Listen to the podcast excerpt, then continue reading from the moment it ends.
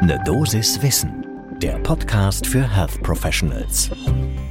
Guten Morgen und willkommen zu Ne Dosis Wissen. Wir haben heute für euch so eine ganz klassische Dosis Wissen vorbereitet, nämlich eine Kurzzusammenfassung von der neuen S3-Leitlinie für das diffus großzellige B-Zell-Lymphom. Mein Name ist Laura Weisenburger. Ich bin Ärztin und wissenschaftliche Redakteurin bei der Apothekenumschau und zusammen mit meinem Kollegen Dennis Ballwieser sprechen wir hier jeden Werktag ab 6 in der Früh über Themen, die Menschen im Gesundheitswesen spannend finden. Heute ist Freitag, der 11. November 2022.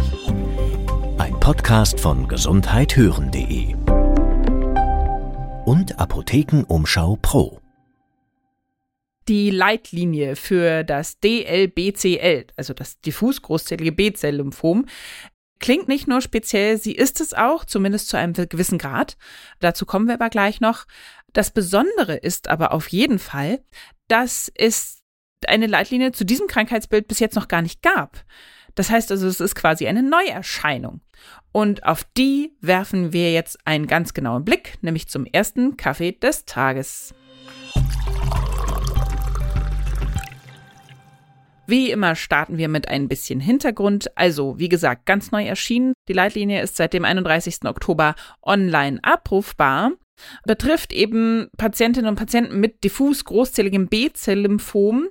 Das ist das häufigste Lymphom hier in Deutschland. Es trifft so zwischen 5 und 10 Personen auf 100.000, also das ist die Inzidenz und es gehört äh, zu einem der ganz aggressiven Lymphome, führt sehr schnell zum Tod, wenn es nicht behandelt wird. Aber das Gute ist, wenn es frühzeitig behandelt wird, dann liegen die Heilungschancen bei fast bis zu 70 Prozent.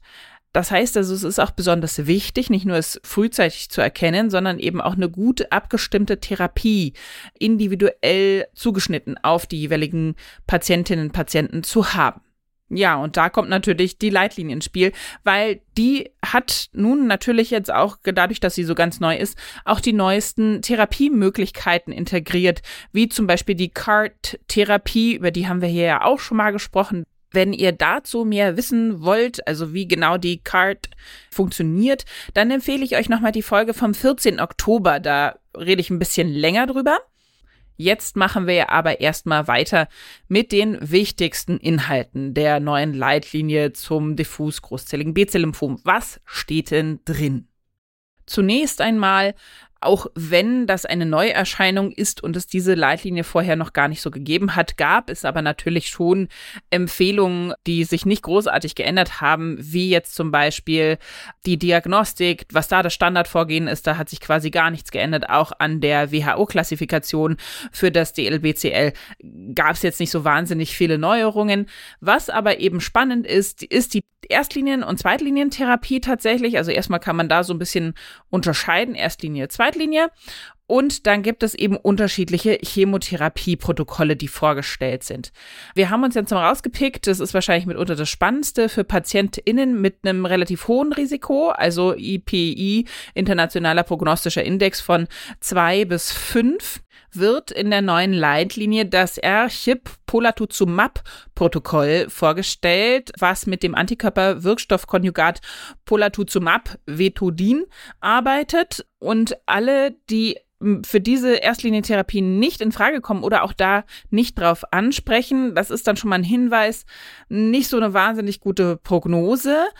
Aber da gibt es natürlich dann auch andere Möglichkeiten. Da spielen dann solche Faktoren eine Rolle wie welche Vortherapie gab es, welche Zeit ist vergangen zum, bis zum Rezidiv, Alter, Begleiterkrankung, individuelles Nutzen-Risiko muss abgewogen werden. Und dann kommt eben die Zweitlinie, bei der man dann letztendlich unterscheidet zwischen hochdosisfähigen Patientinnen und Patienten und hochdosisunfähigen Patientinnen und Patienten. Also diese Einteilung muss vorher durchgeführt werden. Wenn die Patientinnen und Patienten hochdosisfähig sind, dann kommt für sie eine intensive Induktionschemotherapie in Frage plus eine autologe Stammzelltransplantation und, und das ist auch das Neue, eben diese CART-Therapie. Nochmal ganz kurz, wir entnehmen T-Zellen von den Patientinnen und Patienten, die betroffen sind, die werden genetisch verändert, sodass sie letztendlich die körperinternen Zellen, die Krebs präsentieren oder sich eben so darstellen, angreifen. Das ist jetzt stark verkürzt. Wie gesagt, in der Folge vom 14. November könnt ihr das genauer nachhören. Da haben wir das zwar für den Lupus besprochen, aber hier beim DLBCL ist es letztendlich fast die gleiche äh, Therapie-Methodik, die dahinter steckt. Und auch hier gibt es bis jetzt sehr gute Ergebnisse in den Studien, die vorliegen. Wie immer haben wir auch mit einem Experten zur Leitlinie gesprochen. Diesmal ist es Professor Georg Lenz vom Universitätsklinikum Münster. Er war auch Mitglied in der Steuergruppe, die die S3-Leitlinie äh, vorgestellt und entworfen hat.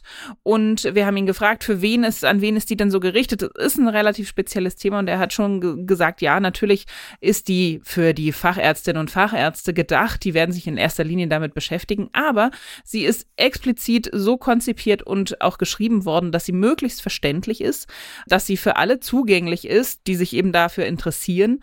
Und sie will eben einen ganz detaillierten Leitpfad für die Behandlung von diesen B-Zell-Lymphomen geben. Das Schöne ist auch, es soll noch eine Patientenleitlinie kommen. Das ist ja dann auch immer noch mal besonders gut verständlich.